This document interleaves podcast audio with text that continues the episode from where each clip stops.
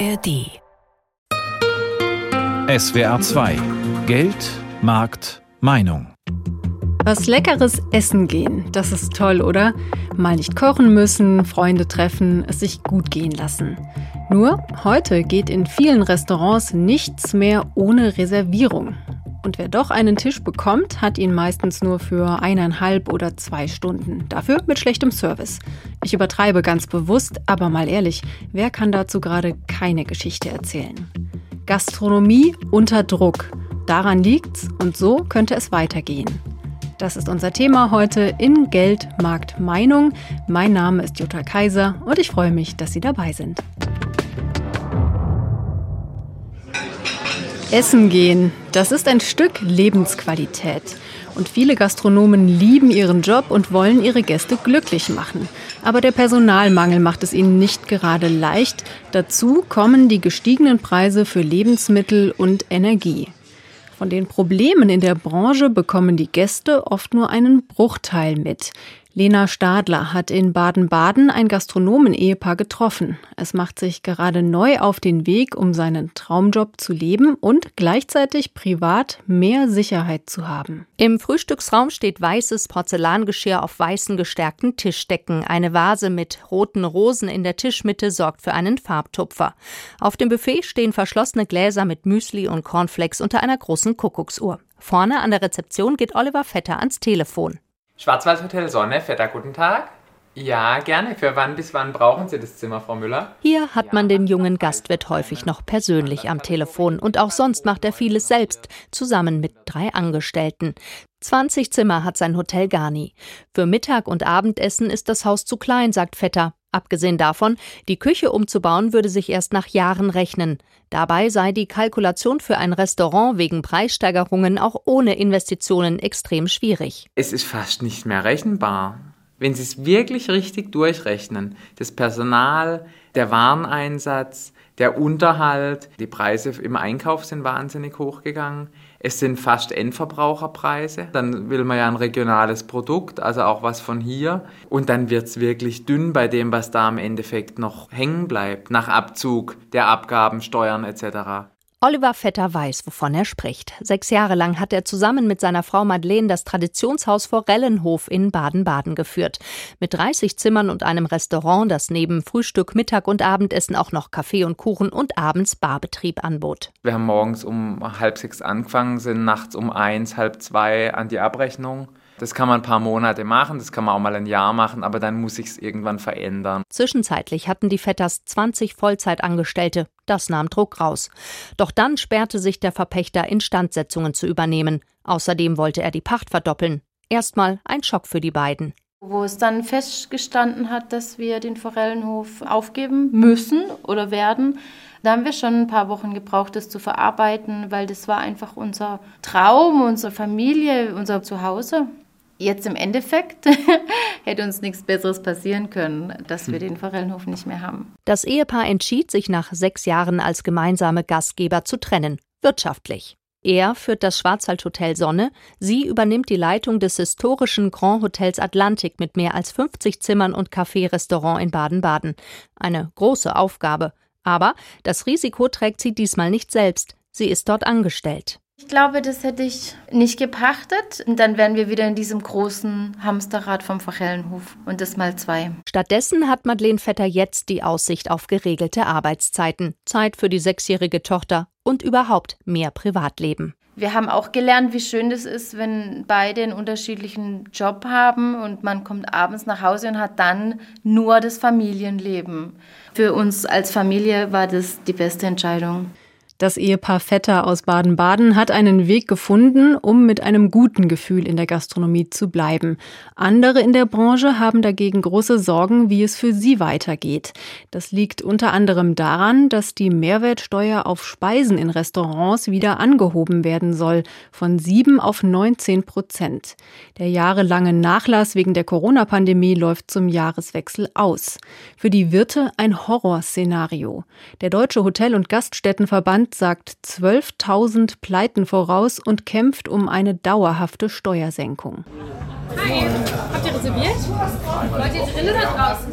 Im Fasan sind die Tische auch an den weniger sonnigen Sommertagen immer gut gefüllt. Martin Ramsauer, der Wirt der Traditionskneipe im Hamburger Stadtteil Eimsbüttel, kann sich über Umsatzmangel nicht beklagen.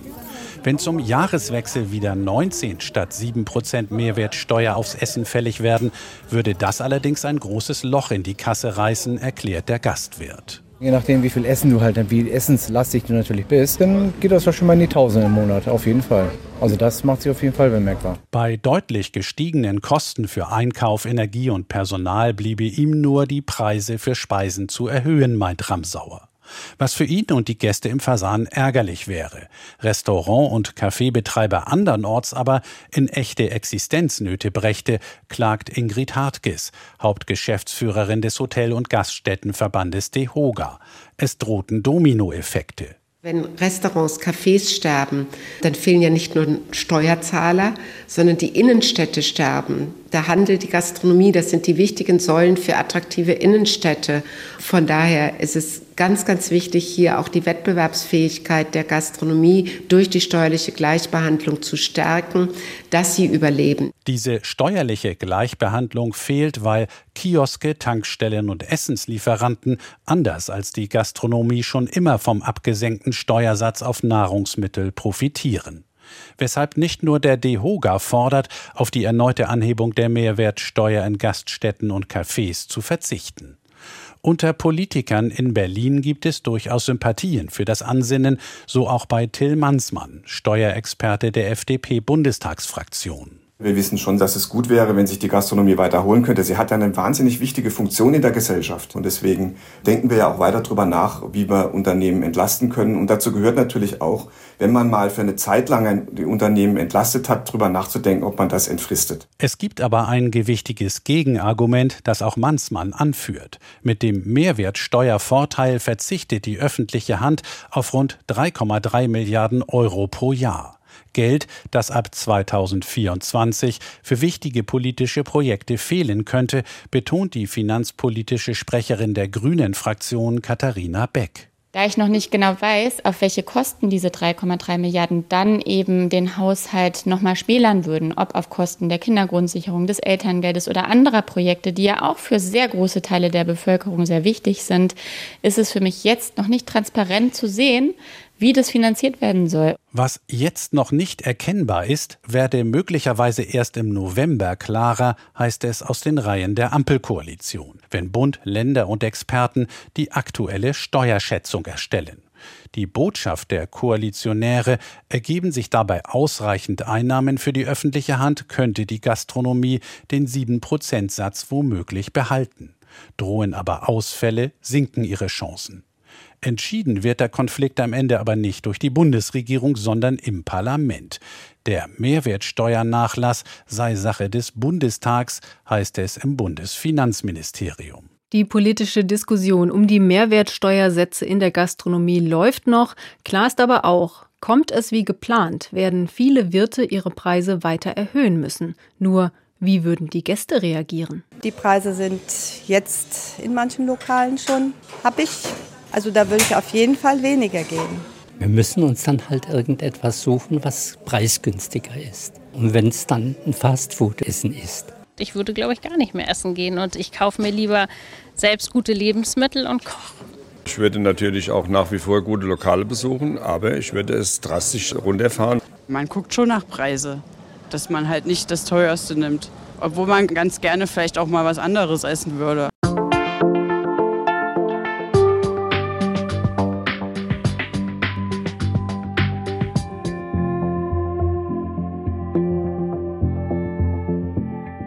Keine Frage, Preiserhöhungen sind ein sensibles Thema. Gastronomen können sich zwar entscheiden, die Mehrwertsteuererhöhung nicht komplett weiterzugeben, aber das Geld fehlt ihnen dann in der Kasse. Eine Lösung könnte sein, die Betriebskosten zu senken. Darüber spreche ich mit Valentin Weißlemmle. Er leitet den Studiengang BWL in Tourismus, Hotellerie und Gastronomie an der Dualen Hochschule Baden-Württemberg. Hallo, Herr Weißlemmle. Schön, dass Sie sich die Zeit nehmen. Hallo, Frau Kaiser. Lassen Sie uns mal mit der Speisekarte anfangen. Könnten Wirte zum Beispiel günstigeres Schweinefleisch anbieten statt Rind oder die Kroketten statt die handgemachten Spätzle? Da lässt sich ja auch Geld sparen. Mit Sicherheit auch. Bloß ich glaube, der billigere Schweinefleischersatz gegenüber dem Rind wird sicherlich nicht der springende Faktor sein. Es geht mehr auf die Ebene der Zubereitung der Speisen. Da ist das Stichwort Convenience. Was verstehen Sie darunter? Also es wird ja wahrscheinlich kein Fast Food sein. Nein, das wird kein Fast Food sein, sondern ganze Gerichte, die auch auf jeden Fall hochwertig in der gesamten Zusammensetzung sind, fertig vor gekochte Dinge, die dann nur einfach nochmal erwärmt werden müssen, über Mikrowellen bis hin zu Wasserbad, Erwärmungssystemen und ähnlichen Sachen. Das heißt also, dass einfach die Vorfertigung schon so weit geschritten ist, dass da kein qualifiziertes Personal in der Küche mehr notwendig ist. Trotzdem gibt es ja auch Dinge, da muss einfach Personal da sein. Man kann ja nicht komplett ohne Personal auskommen. Also wie kann man denn dieses Problem lösen? Können sich da Wirte zusammentun oder was können Sie sich da vorstellen? Ja, da kann ich mir durchaus vorstellen, dass es sogenannte Personalsharing-Unternehmen geben wird, die in einer Art wie Zeitarbeitsfirmen agieren für den Gastronomiebereich, die dann auch in einer Region zusammengefasst werden, dass da keine Mobilitätskosten entstehen. Die können dann aber optimal dann auf die Anforderungen, auch auf die Öffnungszeiten der einzelnen teilnehmenden Unternehmen zugeschnitten werden. Wobei man sich da auch viel absprechen muss, kann ich mir vorstellen. Denn es können ja, ja nicht alle sozusagen die ganz normalen Öffnungszeiten haben um die Mittagszeit und abends.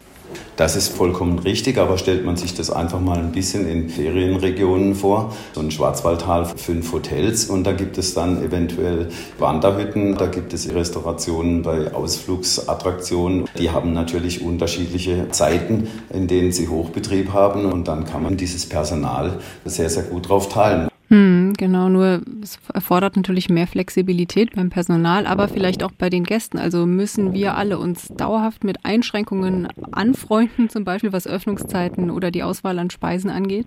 Das muss nicht unbedingt sein. Man muss sich nur darauf einstellen, dass nicht, wenn es mir gerade jetzt spontan einfällt, dass dann entsprechendes Personal oder die Öffnungszeit vorhanden ist. Da geht es auch äh, in den Bereich der Digitalisierung rein und da lässt sich sozusagen so eine Art Besucherlenkung äh, ganz, ganz gut voranstellen. Über die Technologie, die Smartphones, können Sie Ihr Restaurantplatz im Voraus bestellen. Dann kommt der Gast auch nicht zu kurz, wenn er dann genau sichergestellt sieht, dass dann ein Platz um die und die Uhrzeit vorhanden ist und auch bereits im Vorfeld auf Speisewünsche eingegangen werden kann.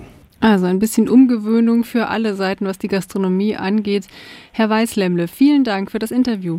Ich danke Ihnen auch. In Zukunft müssen wir wahrscheinlich alle mehr planen, wann und wo wir essen gehen. Das dürfte für viele Gäste gewöhnungsbedürftig sein, aber auch für das Personal wird sich einiges ändern. Und ich frage mich, wird es dann attraktiver sein, in der Gastronomie zu arbeiten? Fakt ist, unter allen Branchen hat das Gastgewerbe seit Jahren die größten Probleme, Auszubildende zu finden. Nach einer Umfrage der deutschen Industrie- und Handelskammern haben im vergangenen Jahr 62 Prozent aller Ausbildungsbetriebe nicht alle Plätze besetzen können, also fast zwei Drittel. Der Personalmangel in der Gastronomie ist riesig. Das bedeutet, die Branche ist auf Quereinsteiger angewiesen. Und das sind oft Migranten und Geflüchtete, wie Wolfgang Brauer berichtet. Frühstücksraum im Wellnesshotel Alpenblick in dem kleinen Ort Höchenschwand im Südschwarzwald.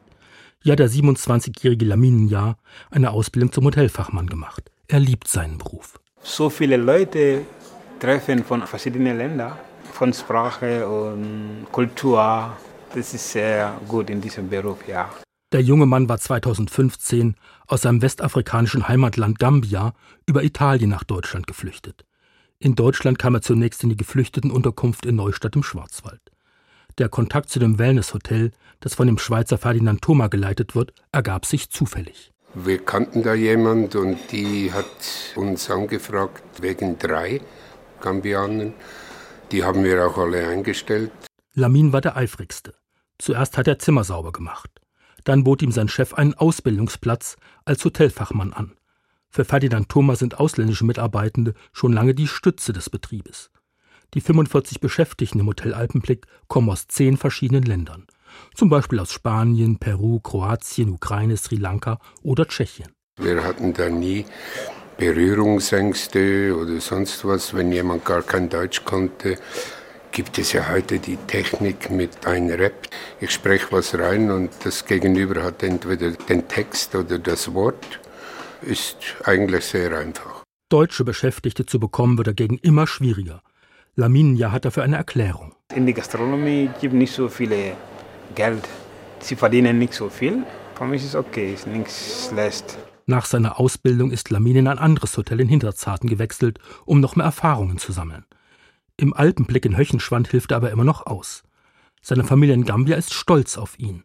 Und der 27-jährige Westafrikaner hat noch viel vor. Mein nächster Plan ist, dass ich erst einmal Führerschein habe, dann vielleicht irgendwann heiraten und Familie hier haben. Das ist mein Plan. Eine Win-Win-Situation.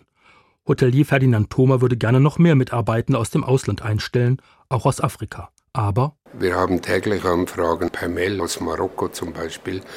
Da würden extrem viele hier die Lehre machen wollen, aber das ist für uns der bürokratische Aufwand viel zu groß, solche Mitarbeiter einzustellen. Und ob man dann die Genehmigung auch bekommt, das weiß man im Vorfeld nicht. Dabei ist gerade die deutsche Gastronomie auf ausländische Mitarbeitende angewiesen. Ohne sie wäre laut Ferdinand Thoma die Konsequenz klar. Wenn wir keine ausländischen Mitarbeiter hätten, sei es jetzt Hilfskräfte oder Führungskräfte, ich denke, das würde für viele Betriebe das ausbedeuten.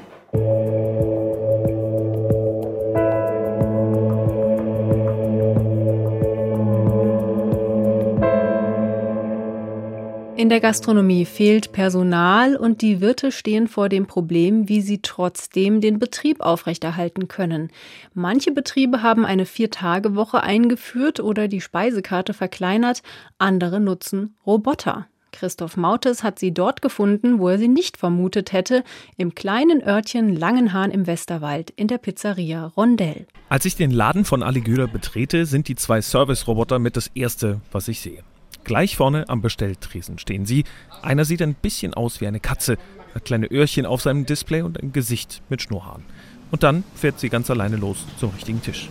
Liebe Gäste, Ihre Bestellung ist da. Die Roboterkatze ist ein kleiner Servierwagen.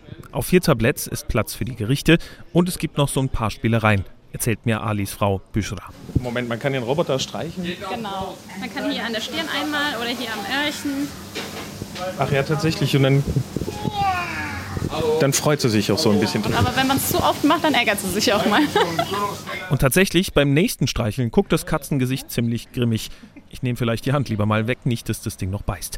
Ansonsten ist sie aber ausnehmend freundlich, selbst wenn man ihr den Weg blockiert. Bitte versperren Sie mir nicht den Weg. Danke. Bestellt und bezahlt werden Pizzen und Döner hier nach wie vor am Tresen. Das Essen wird dann vom Roboter gebracht. Die Kunden, die ich treffe, finden das System gut so. Am Anfang gewöhnungsbedürftig, aber mittlerweile hat man sich, glaube ich, schon dran gewöhnt. Ich feiere das toll. Finde ich einfach cool. Ich finde es wirklich unfassbar witzig. Kann man den auch für die Baustelle mitnehmen? Für Chef Ali waren die Roboter eigentlich anfangs eine Notlösung, denn er findet einfach kein Personal, sagt er. Gar keine. Keine Koch, keine Tellerwäscher. Und eben auch kein Servicepersonal. Die Anschaffung der Roboter war teuer, aber für ihn unterm Strich günstiger als Menschen. Und es hat sich auf jeden Fall gelohnt, sagt er. Drei Monate war ohne Ende Hülle los. Viele hat wegen Kinder extra hier hingekommen. Diesen Effekt kennt auch Julian von Peyer. Seine Firma programmiert und vertreibt die Roboter. Ein reiner Marketing-Gag sind Gastro-Roboter längst nicht mehr, sagt er. Zwischen 16.000 und 22.000 Euro müssen Kunden für das Gerät inklusive Einrichtung vor Ort rechnen. Aber der Markt ist noch sehr klein. Die Zahlen der gesamten Branche sind in über drei Jahren circa 200 Einsätze in Gastronomie. Die Firma vertreibt die Geräte inzwischen aber auch breiter. Zum Beispiel die Industrie bei einem großen Spritzgussteilehersteller, als auch ähm, Supermärkte, Einzelhandel, Baumärkte und so weiter und so fort. Ali Güler ist auch schon auf der Suche nach dem nächsten Gimmick. Seine Roboterflotte soll auf jeden Fall erweitert werden. Ein dritter soll bald helfen beim Teller abräumen und dann soll noch ein Pizzabackroboter dazukommen, den er sich extra auf einer Messe angeschaut hat. Die machen jetzt mir ein Angebot, wenn wir klarkommen, dann möchte ich hier auch Pizzaroboter bringen. Und bis dahin rollt erstmal die fleißige Katze weiter durch den Laden. Guten Appetit und auf Wiedersehen. Ja, sowas kann ein Alleinstellungsmerkmal sein und Leute anlocken. Aber werden sich solche Roboter durchsetzen? Und welche Formen der Automatisierung sind in Zukunft noch denkbar? Spannende Fragen, die ich mit Katharina Blöcher klären will. Sie ist Doktorandin an der Universität Leipzig und hat ein Netzwerk ins Leben gerufen, das Forschungs- und Entwicklungsprojekte in der Gastronomie anstoßen soll. Hallo, Frau Blöcher. Hallo. Ja, Service-Roboter, wie eben aus dem Beitrag, die haben einige Menschen ja schon mal gesehen oder zumindest davon gehört. Aber so richtig häufig sieht man diese Roboter eigentlich nicht. Woran liegt das? Also ich muss sagen, ich bin schon beeindruckt, wie sich das in den letzten Monaten verbreitet hat. Aber der Gastronom muss natürlich entscheiden und auch durchrechnen, kann er sich diese Anfangsinvestition leisten? Welchen Effekt hat das? Wie groß ist die Not, in die neue Innovation zu investieren? Hm, ist dann eine Rechenaufgabe. Und wahrscheinlich gibt es auch so manche Dinge, die im Hintergrund vielleicht schon laufen, an Automatisierung, die man aber als Gast auch nicht so mitkriegt. Gibt es da Dinge, von denen Sie uns erzählen können? Ja, natürlich. Also Automatisierung kann ja nicht nur durch Roboter quasi stattfinden, sondern es gibt zum Beispiel Algorithmen, künstliche Intelligenz, die Umsatzprognosen erstellen, die Bedarfsplanungen erleichtern. Das heißt, wie viele Mitarbeiter brauche ich eigentlich, je nachdem, wie viel Gästeaufkommen eben da ist. Oder automatisierte Bestellungen beim Lieferanten, je nachdem, was quasi der Algorithmus vorgegeben hat. Das sind Dinge, die schon auf dem Markt sind, die auch verwendet werden. Aber Sie sind ja auch nah an der Forschung dran. Was ist denn im Bereich Gastronomie in Zukunft noch an Innovationen zu erwarten? Also vielleicht können Sie da mal ein Beispiel geben. Ein Trend, den man immer mehr sieht, ist das ganze Thema Personalisierung. Das heißt, es werden Allergien berücksichtigt, Bewegungsdaten und wirklich ein ganz persönliches Angebot für jeden einzelnen Gast zu entwickeln. Also nur kurz, um das zu verstehen, es könnte sein, wenn jemand eingibt, ich habe heute den ganzen Tag am Schreibtisch gesessen und gearbeitet, dass ihm dann vielleicht nicht gerade das äh, Pasta-Gericht mit Sahnesoße vorgeschlagen wird, sondern eher der Salat äh, mit Hähnchenstreifen? Genau da kann die Reise hingehen, ja. Haben Sie noch mehr Beispiele? Was gibt es da sonst noch so? Wir sehen, dass es intelligente Produktionsroboter gibt, die Gerichte automatisiert erstellen. Auf der anderen Seite, wenn wir aber zum Beispiel in die USA schauen, dann sehen wir auch Roboter, die für einzelne Schritte in der Küche eingesetzt werden. So wie wir es ähnlich auch aus dem Automobilbereich kennen, dass der Prozess des Kochens in einzelne Schritte unterteilt wird und dass unterschiedliche Roboter je nach Schritt eben eingesetzt werden. Und was denken Sie, wenn Sie sagen, in den USA ist sowas schon auf dem Markt? Wann könnte sowas hierzulande eingesetzt werden? Zehn Jahre, 20 Jahre? Ich denke, das ist, wird schneller da sein. Also es ist natürlich auch eine preisliche Thematik. Aber je mehr Roboter natürlich auf dem Markt sind ähm, und je mehr produziert werden kann, ähm, desto mehr sinkt der Preis. Und dann werden diese Maschinen auch mehr und mehr bei uns eingesetzt werden. Aber wir reden dann schon eher von größeren Ketten, die vielleicht in mehreren Städten aktiv sind, oder? Also es ist jetzt wahrscheinlich eher nicht für den einzelnen Gasthof von nebenan, der schon in die Jahre gekommen ist, oder? Also natürlich ist es immer einfacher für größere Systeme, die eine eigene IT-Abteilung haben, sich mit diesen Themen zu beschäftigen. Aber auf der anderen Seite sehen wir ja auch genau bei den Service-Robotern, wenn die Not da ist, dann sind auch die Kleinen durchaus gewillt, solche neuen Technologien eben halt auch zu probieren. Jetzt nehme ich aber schon mal an, man wird auch in Zukunft noch Menschen brauchen. Wo sehen Sie denn konkret die Grenzen von Automation oder auch von Softwarelösungen innerhalb der Gastronomie? Also beim Kontakt mit dem Kunden, ein bisschen plaudern, Schwätzchen halten oder was glauben Sie ist nicht zu ersetzen? Ja, genau, was Sie ansprechen. Also das Stichwort ist eigentlich emotionale Intelligenz. Das Besondere eines Gastronomiebesuches kann auch sein, wenn der Kellner einen Witz macht, wenn man ein nettes Miteinander hat, und ähm, das durch Maschinen komplett eben zu ersetzen, stelle ich noch ein Fragezeichen dahinter. Was wir allerdings natürlich sehen, ist genau diese Aspekte der Beratung, der Empfehlungen, dass das durchaus auch durch künstliche Intelligenz eben ersetzt oder auch unterstützt werden kann. Nur dass das durchaus eben eine, eine spannende Transformation ist, die wir jetzt die nächsten Jahre eben auch sehen werden. Da sind wir alle gespannt drauf. Frau Blöcher, vielen Dank für diese Einblicke und für Ihre Einschätzungen. Sehr gerne. Die Gastronomie ist eine wertvolle Branche für die gesamte Gesellschaft. Sie ermöglicht es den Menschen, sich zu treffen, das Leben zu genießen und zu feiern. Und doch wird das Geldverdienen in Restaurants schwieriger, unter anderem wegen der gestiegenen Kosten und des Personalmangels. Das bedeutet ein Umdenken für alle, die in der Branche arbeiten und alle, die gerne essen gehen. Wir werden uns an mehr Selbstbedienung gewöhnen müssen, an Vorabbuchungen von Tischen und Gerichten und auch daran, dass die vielleicht von einem Roboter zusammengestellt oder gebracht werden. Das war Geldmarktmeinung für heute. Mein Name ist Jutta Kaiser. Vielen Dank fürs Zuhören und ich wünsche Ihnen alles Gute.